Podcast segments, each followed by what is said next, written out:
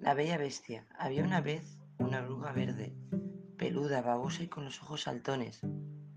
La verdad es que no era una oruga muy bonita, pero era la oruga más simpática de todo el jardín en el que vivía. Se llamaba Lola y le encantaban las flores.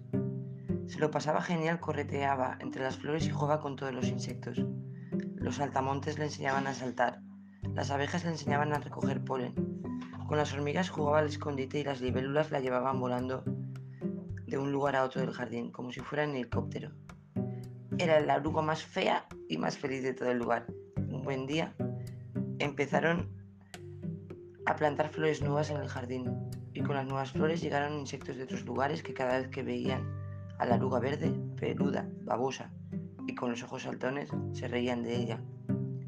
Decían que era la oruga más fea que habían visto jamás. La pobre oruga empezó a dejar de comer y a dejar de jugar. Estaba tan triste que lo único que hacía era arrastrarse despacito entre los arbustos más pequeños para camuflarse y que no la vieran llorar. Uno de sus días tristes empezó a encontrarse extraña. Decidió acostarse a descansar y dormir, y dormir, y dormir, hasta que se le pasase el malestar.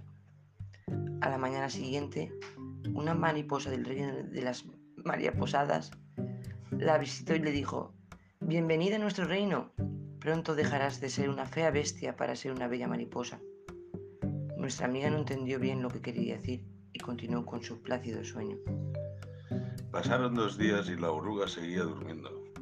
Cuando se despertó, fue a lavarse las gotas de rocío que la noche había dejado sobre ella. Cuando se vio reflejada en el agua, se pegó un susto enorme. Casi no se reconocía. Su cuerpo peludo y baboso había cambiado hasta convertirse en una hermosa mariposa. Tenía unas alas tan grandes y coloridas que, que se confundían con los colores del arco iris. Su aspecto era totalmente diferente.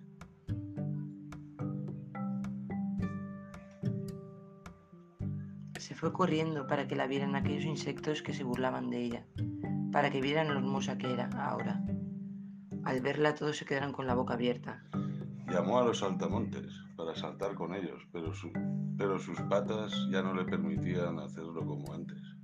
Llamó a las abejas para recoger polen como ellas, pero sus alas eran tan grandes que se quedaba todo el polen pegado en ellas. Y era muy difícil limpiarlo después.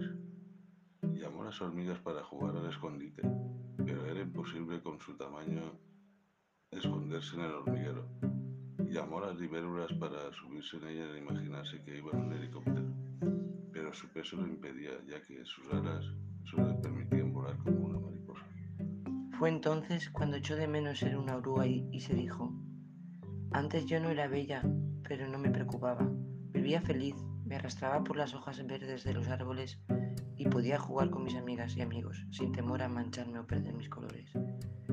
Quería jugar como lo hacía antes, Comprendió que la belleza no es nada importante y que tener amigos y amigas para jugar es el mayor tesoro que una oruga puede tener. Entonces decidió que si era feliz siendo una, oruga, ahora tenía que aprender a serlo siendo mariposa.